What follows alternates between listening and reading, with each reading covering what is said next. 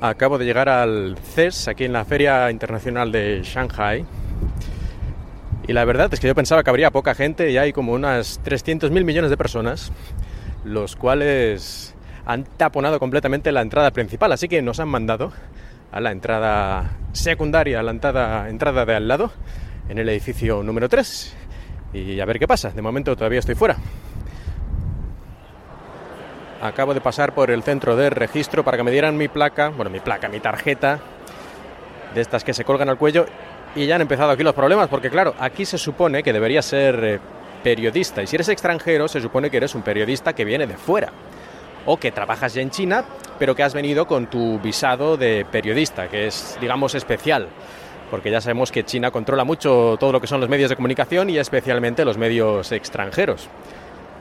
Por lo tanto, se han vuelto un poco locos intentando entender que yo venía aquí como parte de la prensa, de media, pero al mismo tiempo no tenía un visado de periodista. Y les parecía esto como extraño, sospechoso. Han estado como suele ser en estos casos, y yo creo que me pasa cada vez, me pasó algo muy parecido la última vez en la conferencia de Microsoft aquí en Shanghai. Pero bueno, han estado cinco minutos mirando aquí papeles, poniendo caras raras con sonrisas falsas y al final, en vez de darme mi tarjeta normal de prensa, me han dado una de comunicador, que a mí no me importa porque además me han dicho que tiene los mismos poderes, por decirlo de alguna forma, pero que ya es un poquito raro porque pone un, está la placa, digamos la tarjeta, y luego abajo han puesto una cosa que pone algo así como especial. Como que aquí algo raro pasa, pero bueno, va, lo vamos a dejar pasar por esta vez. En fin, supongo que no será ningún problema ni nada a partir de ahora, pero ahora voy con la tarjeta que dice que soy especial, como Ralph de los Simpson. Pues ya estoy en el edificio número 5 de este gran complejo que es el, el Centro Internacional de Exposiciones de Shanghai, el SNIEC, vaya, vaya sigla, que por cierto, según dicen en su página web, es eh, el único la única joint venture, esta empresa conjunta entre alemanes y chinos de este tipo que hay en, en el país. Y en cuanto al CES propiamente, a la feria que estamos visitando, es una de las ferias más importantes del mundo, si no la más importante, en cuanto a electrónica de consumo. Tiene varias ferias alrededor del mundo de la misma empresa, organiza varias. La más importante es la que se hace en Las Vegas en el mes de enero cada año. Y esta aquí en China, esta CES Asia, no es tan importante, es digamos secundario. Aquí no se presentan prácticamente novedades, o por lo menos grandes novedades. Pero bueno, teniendo esta oportunidad de, de venir aquí, que además me pilla 15-20 minutos de casa a pie, pues la verdad es que es una oportunidad increíble y ya que lo hemos conseguido, vamos a ver qué nos ofrece esta feria, que tiene un montón de productos, todos relacionados en cierta manera con la electrónica de consumo, pero en realidad hay muchísimas cosas. Por decir algunas, eh, tiene impresoras 3D, inteligencia artificial, todo tipo de soluciones de audio, realidad aumentada, drones, cosas relacionadas con la salud, con el hogar, con Internet de las Cosas con productos de telefonía móvil y todo tipo de cacharros móviles, robótica, eh, casa inteligente y este año además bastante énfasis en todo lo que es vehículos como vehículos de estos self-driving que se conducen solos, vehículos autónomos y bueno, es que hay un montón de categorías dentro de esta feria. Vamos a ir echando un vistazo por aquí a ver qué encuentro y entrevistaré a los productos que me parezcan interesantes o que pueda o que se dejen o que me, asalten y no tenga más remedio que hacerlo. Ya veremos qué es lo que pasa. Intentaré que haya un poquito de cada cosa, pero esto es la primera vez que yo atiendo a este tipo de eventos, así que soy completamente un novato, esto sin ninguna duda.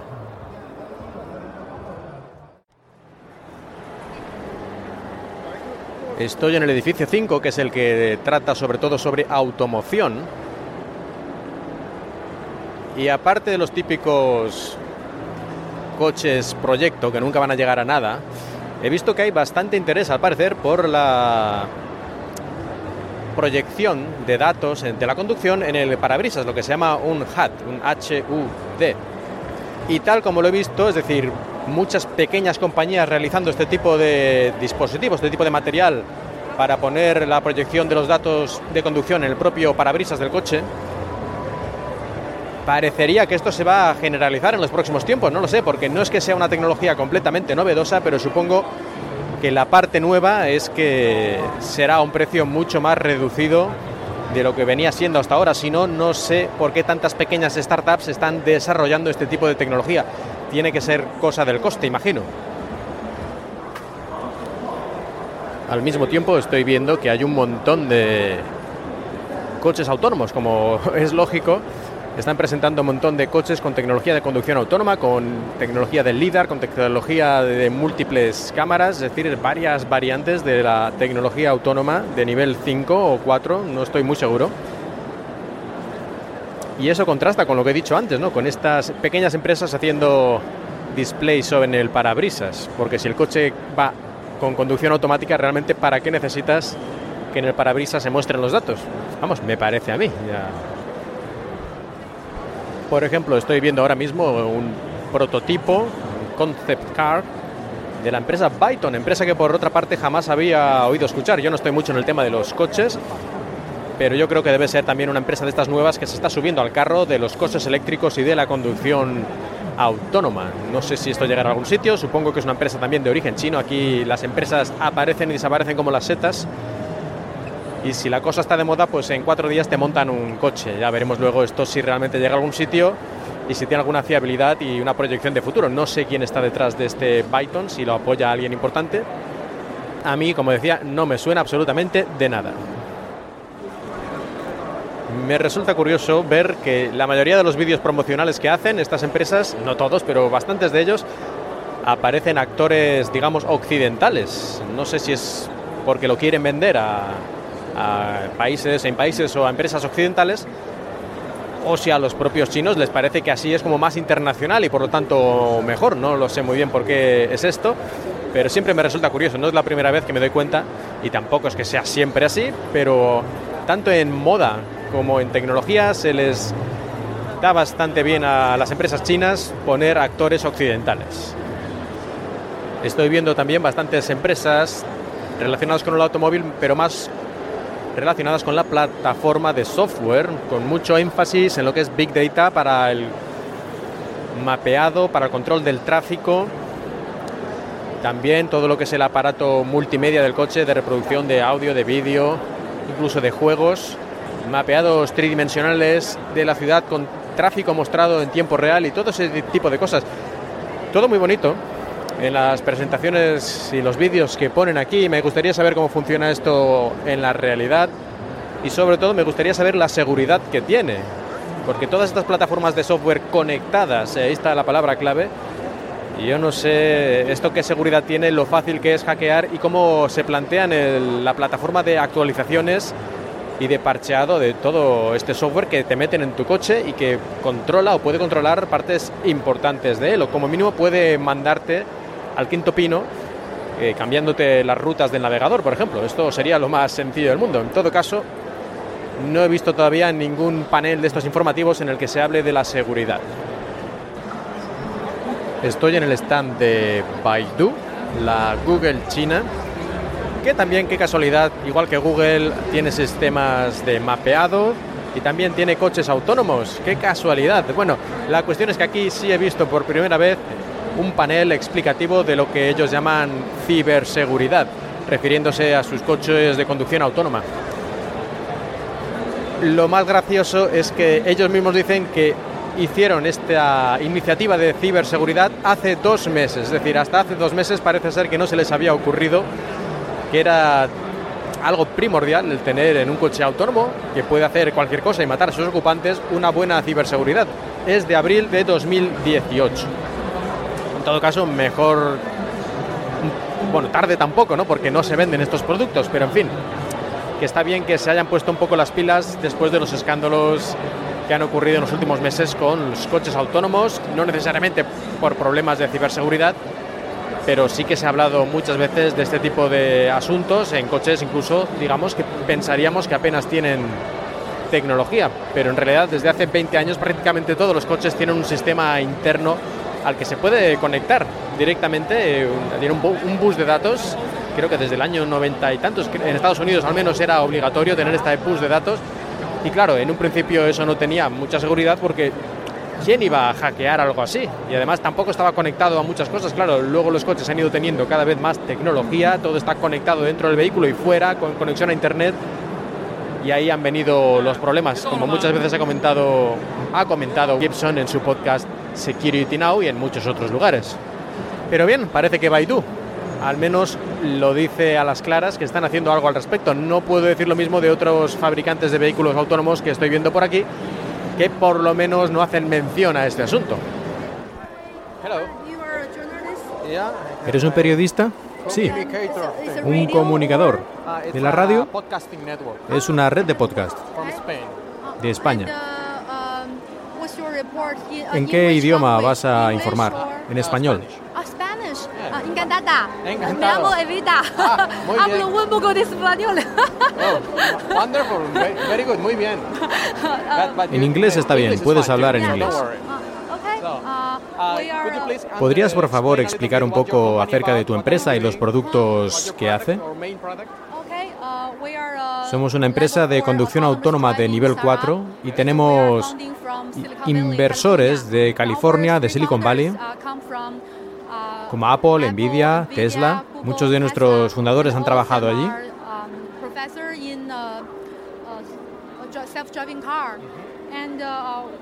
Proporcionamos una solución para los OEM, los fabricantes, para que puedan hacer sus propios coches autónomos. Nuestra ventaja principal es que nuestros precios son bajos. Pero no solo eso.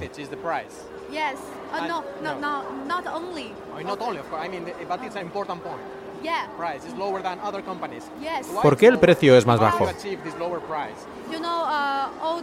Todos los sistemas de vehículos autónomos utilizan un LiDAR, un sistema de láser, que son extremadamente caros. Y nosotros utilizamos LiDAR hechos en China, que son más baratos. Vienen de startups, de pequeñas empresas.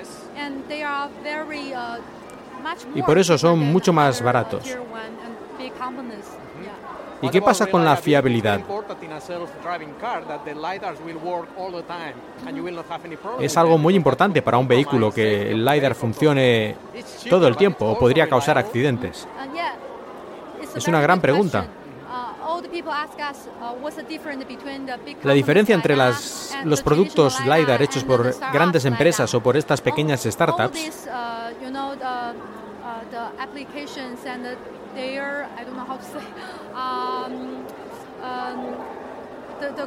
bueno, la calidad es más o menos la misma. Uh, y es cierto que puede haber algún problema en cuanto a la calidad, en cuanto a la fiabilidad, pero nosotros hacemos muchas pruebas con estos productos que vienen de empresas muy jóvenes y por lo tanto mm, todavía no se sabe exactamente su fiabilidad. ¿Cuántos kilómetros han recorrido vuestros vehículos? Hemos hecho pruebas en carretera abierta, carreteras públicas, desde hace unos seis meses. en California. Y este año, desde el mes de enero, estamos haciendo también pruebas en Shenzhen, aquí en China, en, dentro de la ciudad.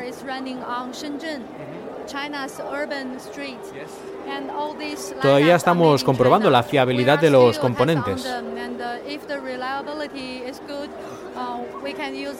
¿Cuántos LiDAR, cuántos sensores láser necesitas en un vehículo? Aparentemente son muchos. Otras empresas utilizan un láser LiDAR muy grande en el centro, solo uno. Es extremadamente caro. Incluso puede llegar a los 100.000 dólares. Nosotros utilizamos cuatro sensores LiDAR más pequeños y uno de tamaño medio en el centro.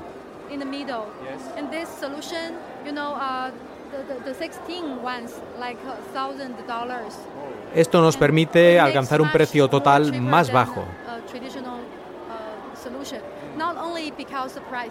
Aparte, si solo tienes un sensor LiDAR y se estropea, pierdes toda la capacidad de navegación del vehículo.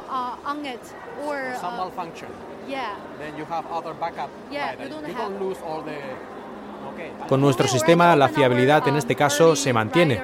No pierdes completamente los sensores, aunque uno de ellos quede inoperativo.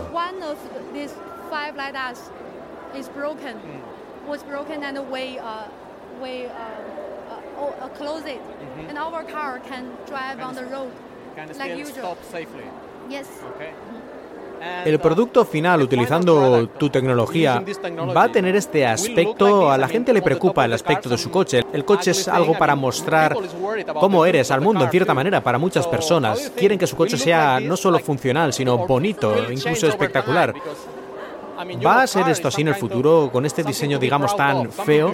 ¿O esto puede mejorar?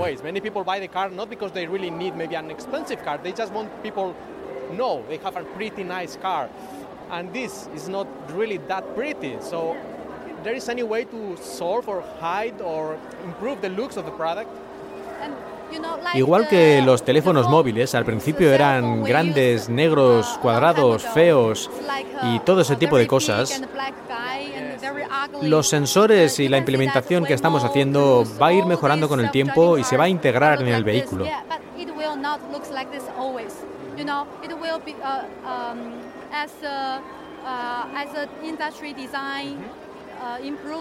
Cada vez va a tener un mejor aspecto. ¿Cuándo vais a tener este producto disponible para el público en productos reales que se puedan comprar? Nuestro producto se va a vender por menos de 8.000 dólares la unidad y esperemos que se pueda vender a ese precio en el año 2020.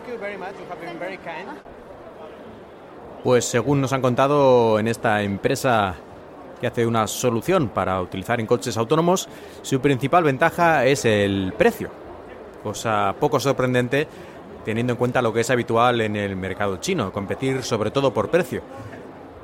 Luego habría que ver eh, la fiabilidad del producto y si realmente funciona bien o medio bien o medio mal. Lógicamente ella decía que funcionaba igual de bien y que simplemente era más barato.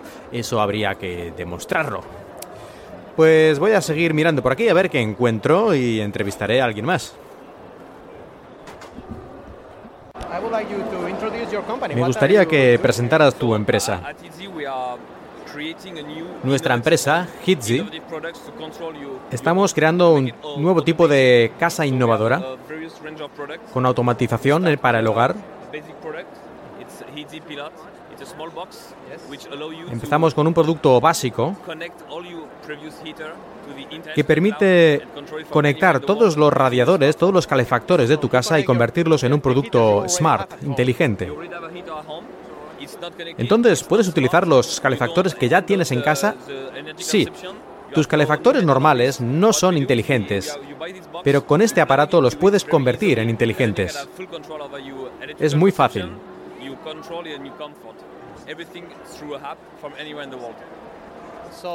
Todo se controla a través de un hub y lo puedes controlar con tu aplicación del móvil desde cualquier lugar del mundo.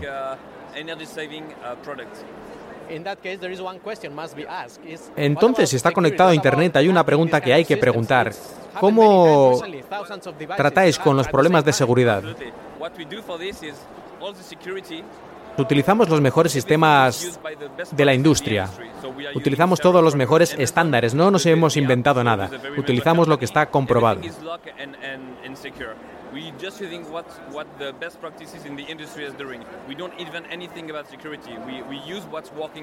Es tan seguro como tu aplicación de Facebook o de WhatsApp.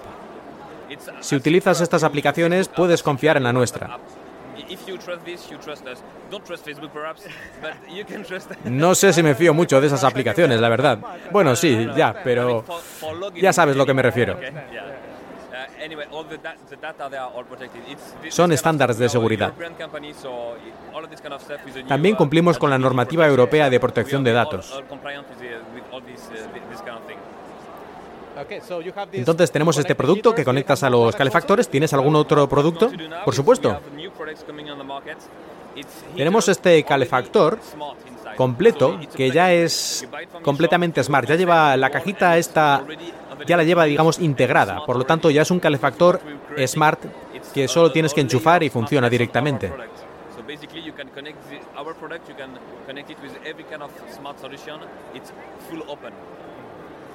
¿A qué nivel de precios venden estos productos?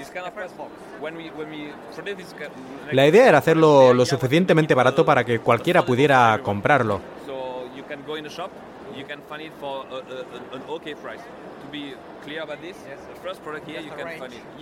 El producto que permite convertir en inteligentes tus radiadores está por unos 50 euros.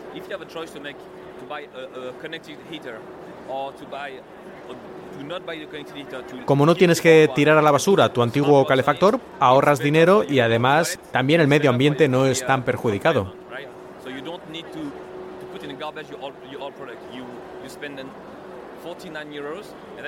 Puedes comprar varias de estas cajas, conectarlos a varios de tus radiadores y crear zonas en tu casa, como primer piso, segundo piso o por habitaciones, como tú lo consideres conveniente.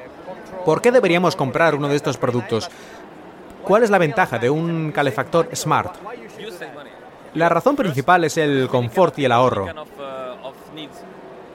Puedes enchufarlo por la mañana, como harías con un calefactor tradicional, pero después se apaga cuando te vas a trabajar y antes de volver se enchufa un tiempo antes para que la casa esté caldeada cuando llegues. Has ahorrado energía durante todo el día, que no se ha desperdiciado manteniéndolo encendido sin que haya nadie en la casa.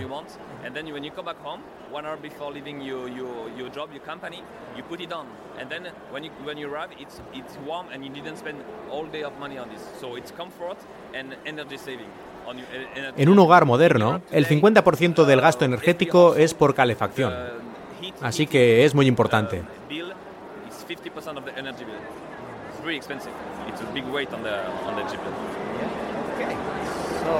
Okay, I think that's that's more than enough. Thank you very much. Yeah, you have been very kind, and I hope the best for your yeah. product and your company. Thank you very much. Very nice.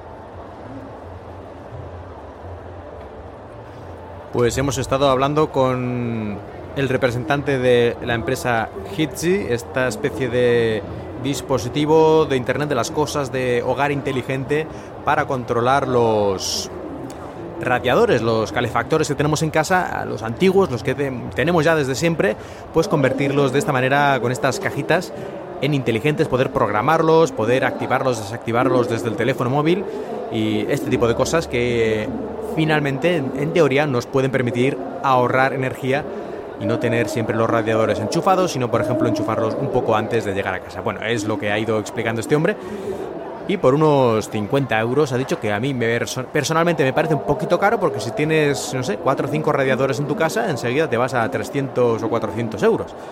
Yo no acabo de estar muy convencido, pero cada uno verá. ¿Puedo entrevistarte? Puedes. No me haces muy feliz, pero bien. No quiero hacerte sufrir. No, no te preocupes. He visto este póster que tienes aquí puesto y dice, hacemos cámaras web de mierda. Genial. Pero no, es, es la misma frase, es decir, hacemos cámaras web de mierda fantásticas, es decir, las convertimos en fantásticas. ¡Oh! Lo que dices es muy divertido, tienes razón, voy a cambiarlo.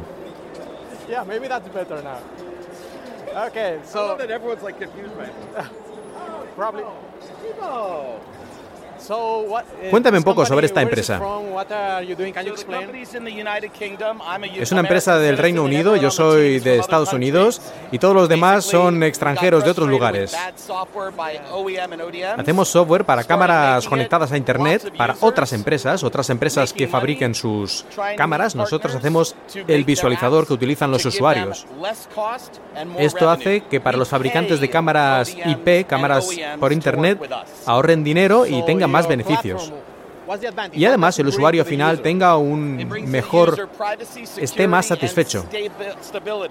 La mayoría de las aplicaciones de software de cámaras web, después de un año, son abandonadas y mueren, porque las empresas no se preocupan de ello. Nosotros hace tres años que estamos manteniendo actualizado nuestra aplicación y tiene un montón de usuarios felices con muchas reviews positivas, mucho más que en la mayoría de las cámaras web que utilizan su propio software. Aquí puedes ver una de las cámaras que soporta nuestro software, que son muchas de muchos fabricantes. Acabo de venir de Taiwán y de Corea y no me han dado ningún material para hacer promoción. Apenas tengo estas tarjetas de presentación. Voy a intentar demostraros cómo funciona con este teléfono móvil. El software detecta automáticamente el modelo y el fabricante de la cámara. Por cierto, mi teléfono, el que funcionaba, se acaba de morir también.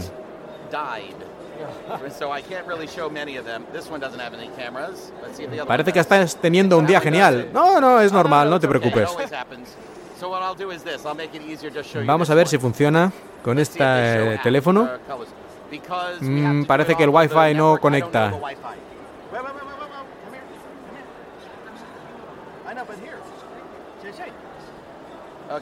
No funciona. No tengo acceso a la red. Esto es mi vida, mi vida sin conexión a Internet. Cuando nuestros usuarios pueden usar la aplicación, suelen estar mucho más contentos que con las aplicaciones tradicionales. Además, pagamos a los fabricantes de cámaras web. Si hacen muchas cámaras web, hacen miles y miles y miles, nosotros les pagamos a ellos. En cambio, si hacen muy poquitas, nos tienen que pagar un precio por utilizar nuestro software. Esto es así porque cuando muchos usuarios utilizan nuestro software, nosotros ganamos dinero directamente del usuario. Tenemos varios niveles de pago, según las características que requiere el usuario. Pronto va a venir uno de mis amigos aquí a ayudarme, es un colega chino, pero todavía no está aquí. Como podéis ver, soy muy tímido. Bueno, muchas gracias. Eh, me alegra ver que eres tan optimista a pesar de todo. Bueno, tengo que ser así, no hay otro remedio. Muchas gracias.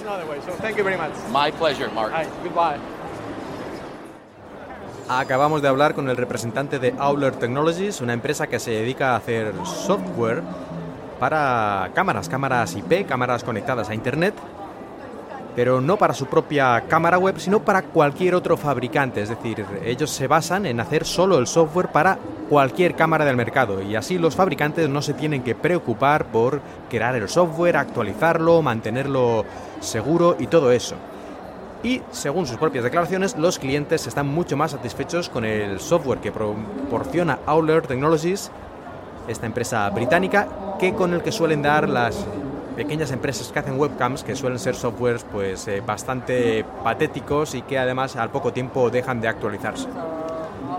No me parece una mala idea, no sé cómo les irá el negocio teniendo en cuenta que el pobre hombre estaba sin material, lo había mandado por medio mundo y estaba un tanto desesperado, con sentido del humor bastante ya porque no le quedaba otra cosa, creo yo. Pero, en fin, un poco sorprendente. En todo caso, ha sido un placer hablar con él y bastante divertido. Estamos en la sección de domótica, de cosas relacionadas con el hogar Vamos a ver que por aquí de momento he visto un montón de robots de estos que no sé muy bien para qué sirven, una especie de recepcionistas para dar información en museos, en tiendas. Yo personalmente no les veo una función realmente útil, pero vamos a ver si entrevistamos a alguno de los fabricantes de este tipo de robots, mayordomo por llamarlos de alguna forma, y a ver si nos pueden convencer, aunque yo lo veo complicado. Nuestra empresa empezó en el año 2006. Hace robots para restaurantes, robots recepcionistas y de otros tipos. Hemos exportado nuestros productos a más de 22 países, a más de 2.000 clientes en todo el mundo. ¿Cuál es la función principal de estos robots? Por ejemplo, este robot de restaurante puede servir a dos mesas al mismo tiempo.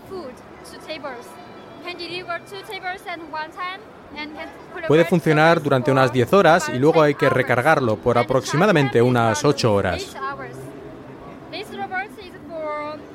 Este otro robot tiene muchas aplicaciones.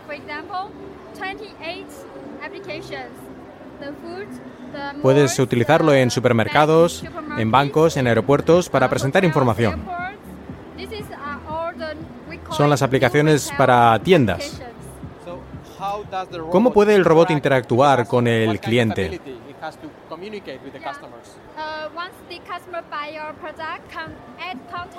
Una vez has comprado el robot, puedes poner todo tipo de información, vídeos, imágenes programados, de manera que el cliente puede acceder a esa información cómodamente desde la pantalla táctil.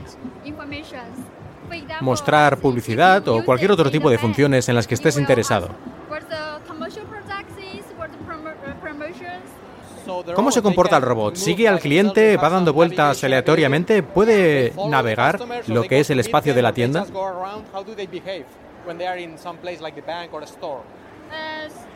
Normalmente el robot eh, esperará en un lugar predeterminado, como por ejemplo cerca de la puerta.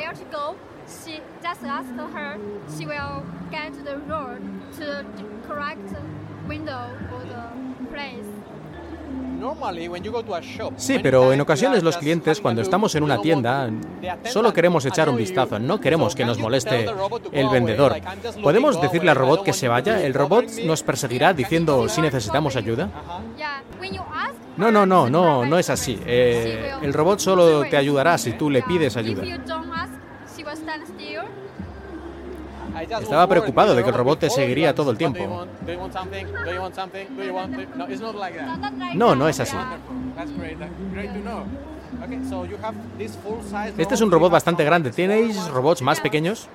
Sí, tenemos este otro pequeño que es muy útil para colegios y otros lugares educativos. Es muy mono. ¿Y qué puede hacer este robot? ¿Qué tipo de uso le podemos dar? ¿Los niños pueden aprender del robot? Podemos añadir libros de texto, canciones, música. Puede hablar con el niño y el niño le puede pedir, por ejemplo, que le cuente un cuento o que le cante una canción. Puede incluso bailar.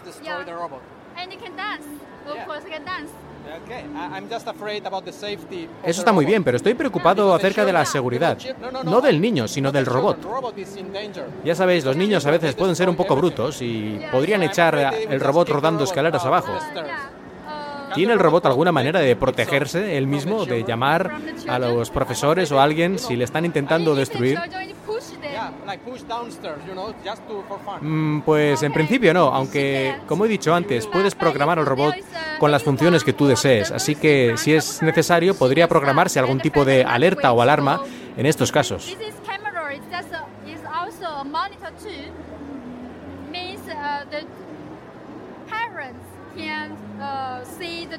Todos los robots tienen una cámara. Pueden ver lo que están haciendo y lo que está pasando. Ah, entonces tiene una cámara. ¿Cuál es la seguridad que tiene esta cámara para evitar que sea hackeada y todo el mundo nos pueda espiar a través de nuestro robot? Hemos diseñado el software para que sea muy, muy seguro. No habrá ese problema. ¿Y los precios? ¿Cómo de caros son estos robots? Unos 6.000 dólares para este tamaño el más grande estaría alrededor de los 11.000 dólares. Y tiene aproximadamente unos 5 años de garantía.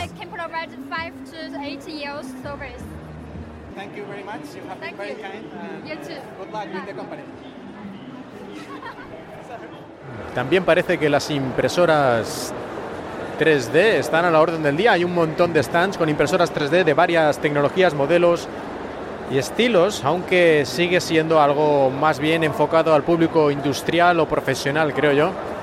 Y es bastante lógico. No sé si algún día las impresoras 3D llegarán a las casas como han llegado las impresoras normales, las impresoras de documentos, pero de momento todavía sigue muy centrado en el mercado industrial, profesional y en algunos casos al educativo, pero todavía a precios realmente altos de miles, miles de dólares. Excepto algunas impresoras 3D muy sencillas que casi diría yo que son de juguete y no sé realmente si tienen mucha utilidad o no, aunque yo no estoy mucho en este tema de las impresoras 3D, tal vez me esté equivocando. Y en este lado del edificio hay una fila completa de empresas dedicadas a las criptomonedas, que no entiendo muy bien lo que hacen, las eh, consignas, las propagandas que tienen puestas, la verdad es que dicen frases de estas que parece que dicen mucho, pero cuando lo piensas yo diría que no dicen nada. Pero lo que está claro es que sí que tiene cierto auge esto de las criptomonedas, porque desde aquí mismo veo cuatro o cinco stands dedicados en principio a las criptomonedas, al blockchain y a, la, y a invertir en este tipo de asunto. Curioso cuanto menos, aunque yo no me acerco y parece que la gente tampoco se acerca mucho a preguntar.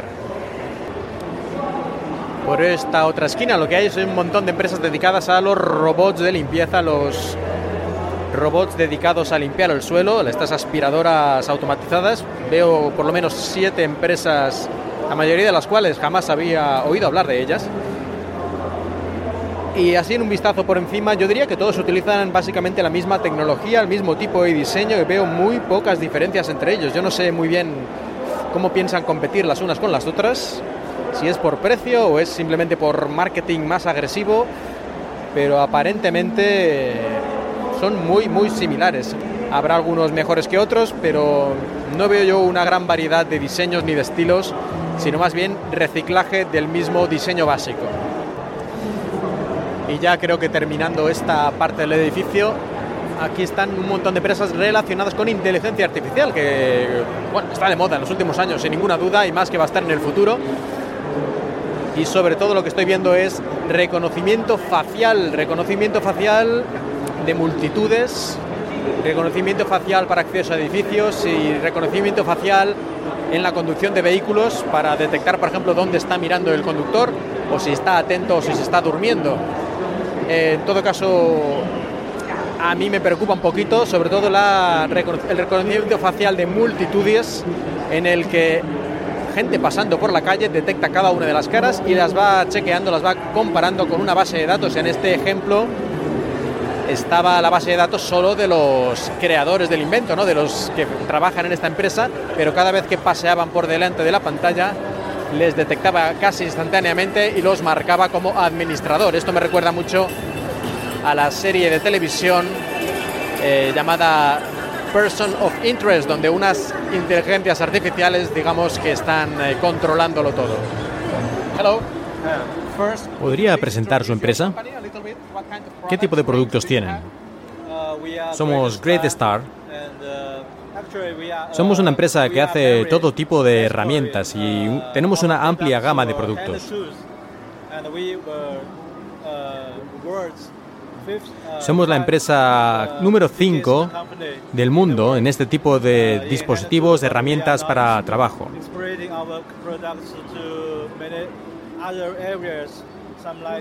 Tenemos una amplia gama de productos para las casas inteligentes, desde cámaras hasta cerraduras electrónicas. Precisamente me gustaría preguntarle sobre estas cerraduras electrónicas que tenemos aquí. ¿Cuál es la ventaja de una cerradura electrónica? Principalmente porque es más sencillo de usar. No tienes que llevar la llave contigo. No tienes que preocuparte de perderla. Puedes utilizar simplemente tu dedo, tu huella dactilar para abrir la puerta. O puedes utilizar tu teléfono móvil con una aplicación y ya está.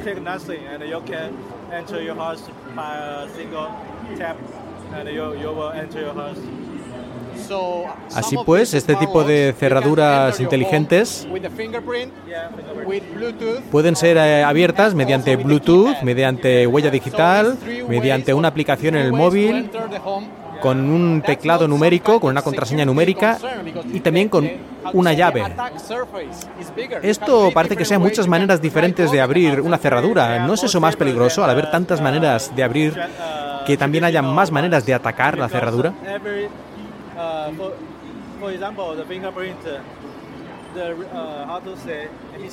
Bueno, nuestras pruebas dicen que es más segura que una cerradura tradicional. Por ejemplo, eh, si utilizamos el método de la huella dactilar, hacen poquísimos errores en cuanto a la detección de huellas.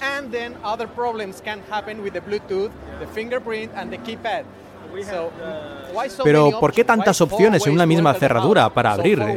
Eso solo incrementa las posibilidades de algún fallo. Bueno, no todas nuestras cerraduras tienen tantas opciones, algunas solo tienen una o dos de ellas, así que puedes elegir la que sea más adecuada en tu caso. ¿Qué gama de precios estamos hablando? Alrededor de los 80 dólares. Hasta unos 150 dólares, depende del modelo. Estas cerraduras necesitan algún tipo de batería, supongo. ¿Hay que recargarlas muy a menudo? Utiliza unas pilas normales, unas pilas no recargables. Simplemente tienes que cambiarlas. Normalmente cada seis meses o un año. Depende de las veces que utilices la cerradura. ¿Qué ocurre si de repente las baterías se acaban sin haberte dado cuenta? Cuando la batería es baja, envía automáticamente una señal a tu aplicación del smartphone para que tengas tiempo de sobra para cambiarla.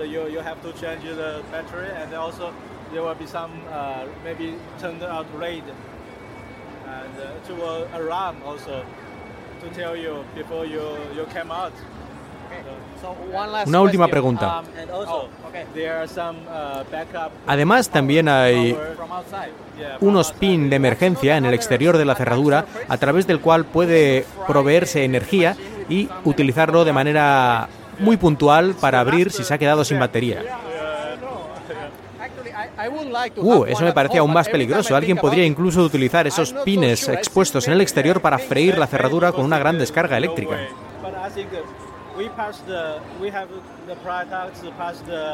Bueno, hemos pasado todo tipo de certificaciones de seguridad. Creemos que nuestras cerraduras son realmente seguras.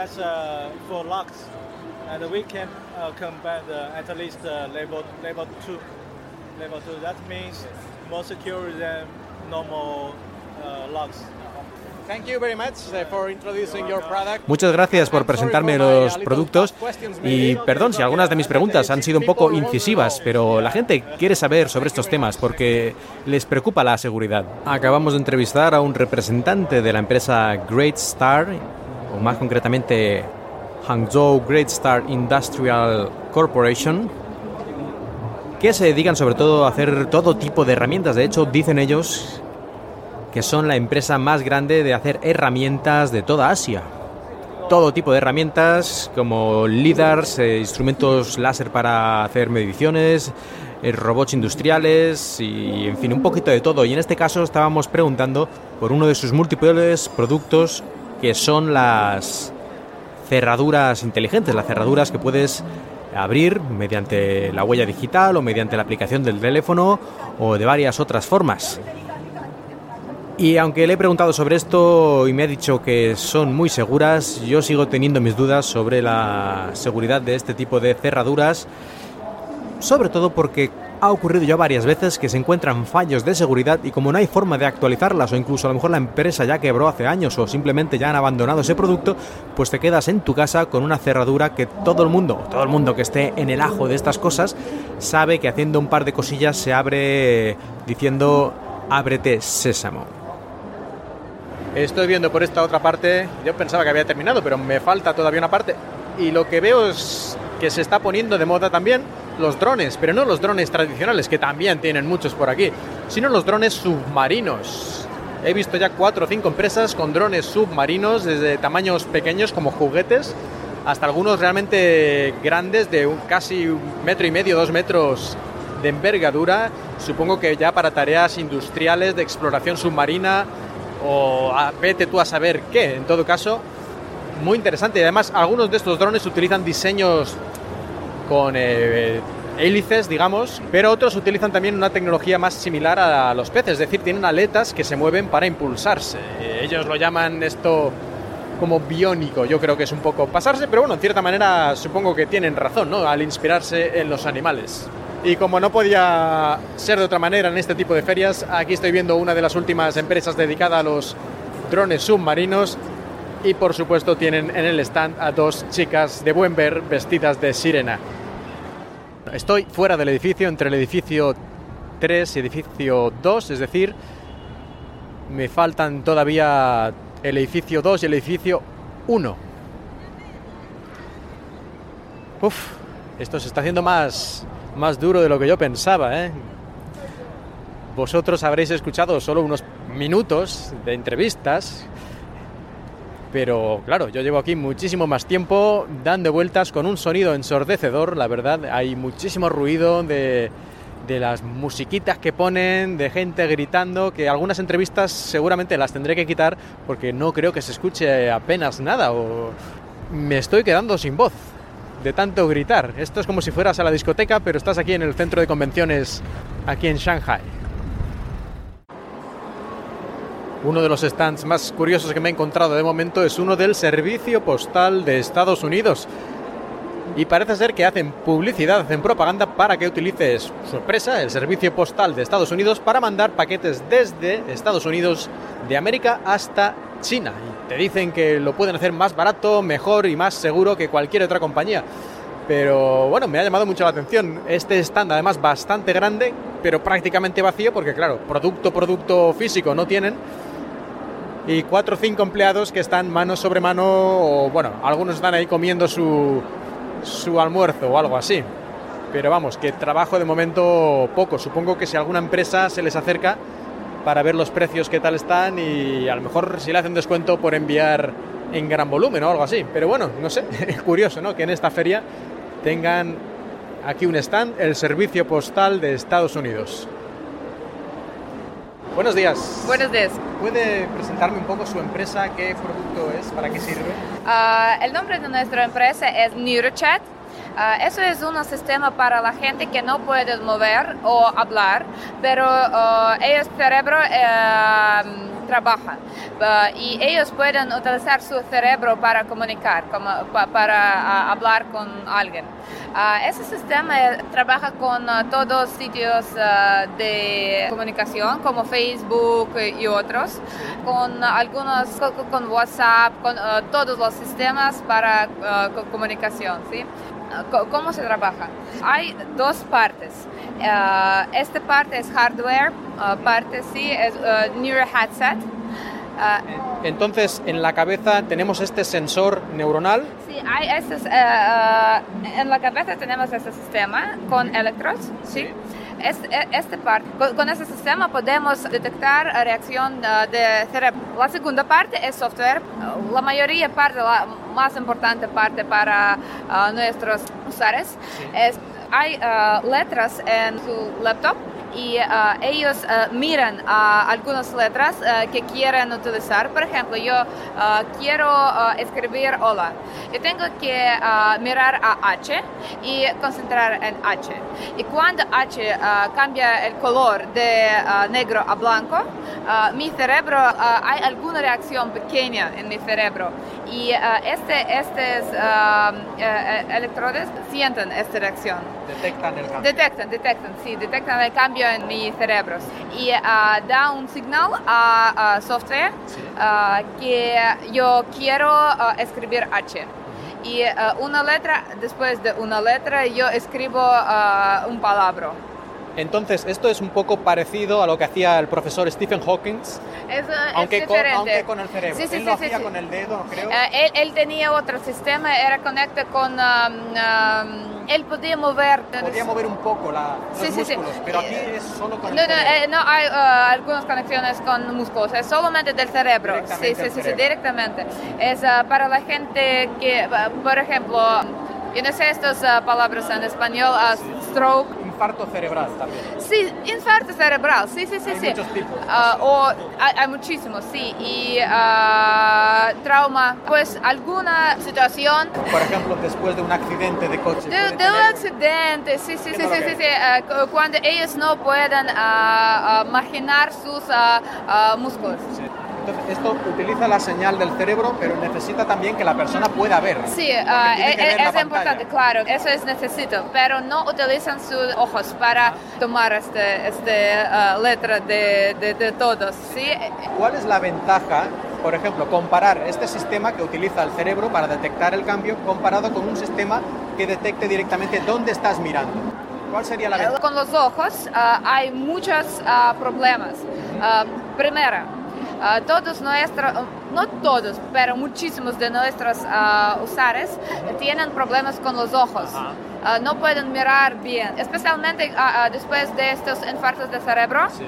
hay un parte del cerebro que, que está conectado con los ojos, ¿sí? Y después, sí, después de este problema, ellos no pueden ver tan, tan, tan bueno, ¿sí? Tan, tan bien. Sí, sí, Por eso, con este sistema, tú no, uh, no es necesario tener tan bien, uh, solamente tiene que, que tener visión, ¿sí? Uh, pero nuestros usuarios miran en área. Los usuarios miran toda la pantalla. Sí, ¿no? sí, sí, ellos, ellos tienen que mirar en área cerca de su letra, ¿sí? Ajá, ajá. No en uh, la letra exactamente, sí, sí. Uh, y uh, hay algunas veces cuando el sistema uh, detecta reacción a una letra, ¿sí? Por ejemplo, si mi, uh, mi, reacción está bien, puede ser que tres veces el sistema necesita uh, mi reacción a una letra, ¿sí? A una letra. Y después escríbelo. Puede ser que, yo no sé, no estoy tan concentrada, ¿sí? Y la, el sistema tiene que uh, cambiar el color para 10 veces. Depende, depende de una persona, de, de muchos... Entonces, depende de la persona. El sistema se tiene que adaptar a cada persona. Sí, adapta, adapta a, a cada persona y uh, tenemos dos variantes. Hay un variante para la gente que uh, empieza a trabajar con el sistema y para la gente que utiliza por algún tiempo. NeuroChat, un sistema para uh, comunicación. Uh, uh, nosotros entendemos que es muy importante para la gente, para esta gente, cambiar a sus socios, ¿sí? ¿Sí? A, para comunicar con mucha gente, para algún tiempo prolongado, no para unos minutos. ¿sí? por eso hemos hecho esta conexión con, con Facebook, con WhatsApp, con todo esto como normalmente nuestros usuarios uh, lo utilizan. Uh, por ejemplo, uh, alguien de su familia por la mañana pone, sí, pone, pone, este sistema a la cabeza de nuestro paciente, sí, de nuestro paciente y va a trabajo. ¿sí? este sistema trabaja 6, 8 horas Ajá. sin cambio de batería, de batería sí. Y uh, pr primero él, uh, él, puede hablar con alguien en Facebook, ¿sí? Después él puede leer uh, noticias como hay algunas noticias. Um, una parte especial para uh, leer noticias de uh, temas diferentes. Uh, es lo mismo como Google News. Uh, pero ellos no pueden utilizar Google News porque no claro. pueden manejar uh, esto, ¿sí? Uh, en, en, en, El ratón. Sí, sí, sí. Por eso hay todas estas cosas que tenemos en Internet, ellos tienen en MiraChat. y con esto ellos cambian un tipo de su vida, decidir por, por sus mismos. ¿Cuál es el coste de este producto? ¿Cuánto dinero estamos hablando más o menos? Uh, ok, uh, vale. En uh, Rusia tenemos ya 40 pacientes que lo utilizan y vamos a tener 400 más dentro de es, esos tres meses y eso sin pago. eso es una prueba. Sí, sí, sí. Uh, pero eso es solamente en ruso, como nuestro gobierno uh, ha dado dinero. Claro, bueno, bien. Sí, y para um, comprar, nosotros pensamos que vamos a venderlo para 3.000 euros. 3.000 euros cada dispositivo. Sí. Ah, hay un sistema que está cerca con uh, NearChat con las posibilidades, es de Austria, se llama GTEC y el precio es de 8 mil euros. Es decir, mucho más caro. Sí, más, mucho, más. mucho más. Muy bien. GTEC es solamente para los hospitales. Nuestro sistema es más para los uh, casas, las casas. Puede usarse en casa. Sí, sí, sí. El que tenga 4.000 euros, claro. pero sí, se puede, pero es posible. Sí, sí, sí. De acuerdo, bien. Me, parece un invento muy, muy necesario, muy útil, que puede ayudar a mucha gente. gracias. muchas gracias a ti por la entrevista. Además, hablas un español muy bueno. ¿eh? Ah, gracias. ¿Dónde aprendiste? En Moscú. ¿En Moscú? ¿En la universidad? o, eh, eh, ¿En la escuela de idiomas o por no, no, no, no, yo tengo un maestro de de español, él es de Ecuador. Bueno, pues muchas gracias.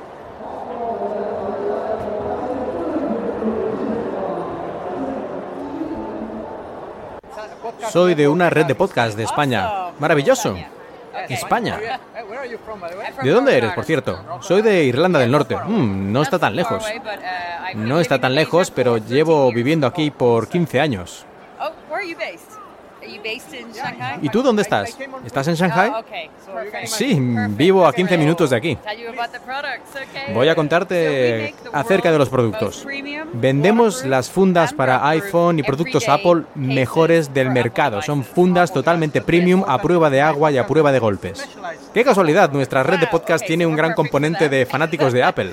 Oh, perfecto. Uh, Fue la primera funda especialmente diseñada a prueba de agua para los AirPods.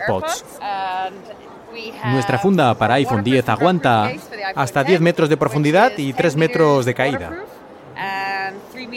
Puedes nadar e incluso bucear con ellos. Puedes utilizar estas fundas para el iPhone y tomar vídeos submarinos. Al principio todo el mundo tiene miedo de que se mojen, a pesar de llevar la funda, pero una vez se dan cuenta de que realmente funciona, no hay vuelta atrás. ¿Y cuánto cuesta esta funda? El precio son unos 100 dólares más o menos, pero vale la pena, sobre todo si lo comparas con lo que vale el teléfono, como un iPhone 10. Una de las razones por las que es tan caro es que no recibimos los datos de Apple antes del lanzamiento y tenemos que hacer muchas pruebas para asegurarnos de que todo funciona perfectamente. Cualquier pequeño fallo puede echar al traste toda la protección. O también puede empeorar la calidad del sonido. Cada unidad tiene que ser probada antes de salir de la fábrica. No nos podemos arriesgar a un fallo. Hay cientos o incluso miles de dólares en juego.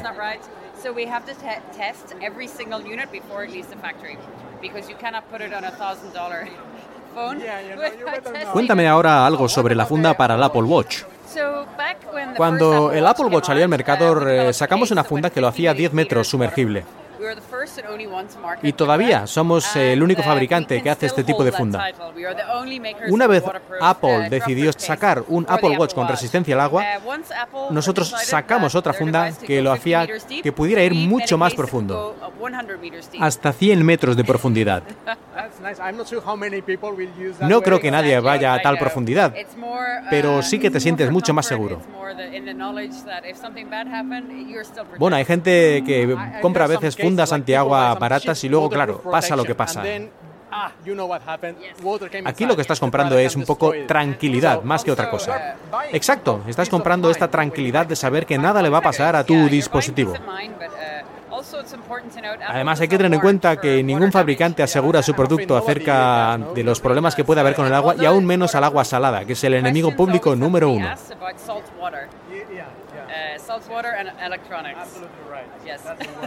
¿Y dónde podemos comprar las fundas Catalyst? Lo puedes comprar en Amazon, en Amazon España, por ejemplo. Allí están todas. Catalyst. Catalyst case. Okay, catalyst case. Very nice. Thank you very much. You're very welcome. Pues muy interesante todo lo de estas fundas de protección para el iPhone y para el Apple Watch. Y no solo nos lo han explicado todo muy bien, sino que además han dado, nos han regalado una funda para el iPhone 10, que será inmediatamente remitida a nuestro jefe maestro Emilcar para que haga una reseña como Dios manda, con su flamante, nuevo y recibido por la gracia de Dios iPhone 10. Estoy ahora en el stand de una empresa que hace un producto muy similar a lo que sería el Microsoft HoloLens, pero a un precio muy inferior, según me han dicho, alrededor de los 700, 800 euros. Supongo que tienen varios modelos, pero en todo caso muy inferior a los 3.000 dólares que en principio cuesta un HoloLens. Lo he probado un minuto, de momento no me ha parecido mal, se veía bastante claro, aunque la ventanita esta de visión, como suele ocurrir en este tipo de productos, un poco pequeña, pero, pero bueno, la calidad de vista era bastante buena. Y ahora voy a ver si hago una demo más extensa y le pillo más el tranquillo a la cosa. Esta empresa, por cierto, se llama mm, Shadow Creator. Tiene un nombre en chino que ahora mismo no sabría pronunciar acabo de hacer esta demo del producto Shadow Creator, esta especie de HoloLens más barato. Y la verdad es que yo diría que es muy similar en cuanto a calidad al HoloLens. Seguramente un experto que conozca los detalles técnicos de los dos productos me diría que no o, que sí, no lo sé. Pero así como usuario que ha probado los dos cinco minutos cada uno, probé el HoloLens el año pasado aquí en Shanghai en la presentación mundial de Microsoft.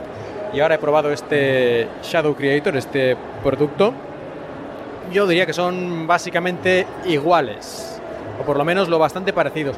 Creo que el HoloLens tenía un seguimiento de la posición mejor, pero claro, he probado esto en unos pocos minutos, me resulta muy complicado decir si esto es realmente así o no, pero me ha dado esa impresión, aunque al mismo tiempo también parecía que la imagen se veía un poco más clara. Aunque hay que recordar que en aquella ocasión con el HoloLens tuve un pequeño problemita para ponerme el HoloLens en la posición correcta y no estoy seguro de que acabé poniéndomelo de la manera mejor, así que a lo mejor era un poco culpa mía también. En todo caso, teniendo en cuenta que este producto aparentemente es unas tres o cuatro veces más barato, me parece una plataforma bastante, bastante válida. De todas formas, sigue teniendo los mismos problemas, como por ejemplo el campo de visión relativamente pequeño que hace que veas las cosas como a través de una especie de ventanita. Yo creo que todavía falta para que esto llegue al público general, para las empresas con casos de uso muy concretos, si les funciona, les funciona y les funcionará para eso y perfecto, pero para un uso más generalista aún le falta bastante a la tecnología por evolucionar y supongo que Microsoft seguirá empujando con la nueva generación de HoloLens que esperemos que saque el año que viene y después tendremos a rebufo todos estos productos hechos en China un año o unos meses después, que serán relativamente similares, pero mucho más baratos, como suele ser la táctica y la técnica y la tónica habitual en estos casos. Pues creo yo que con este trasunto de HoloLens vamos a terminar este paseo por el CES de China Acabo de salir después de estar aquí desde las 9 hasta las 5 de la tarde, desde las 9 de la mañana hasta las 5 de la tarde aquí dando vueltas por los cinco pabellones del CES aquí en Shanghai.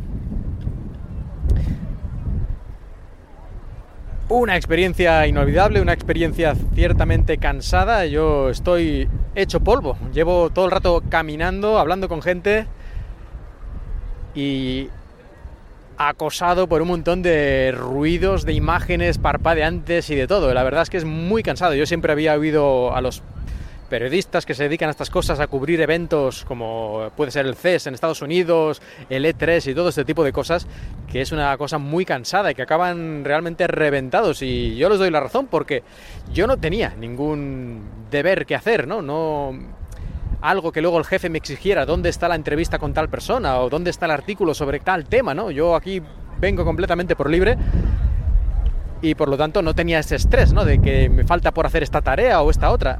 E incluso así estoy bastante, bastante cansado. Así que me puedo creer perfectamente todo lo que suelen contar los periodistas especializados en estos temas cuando van a las ferias.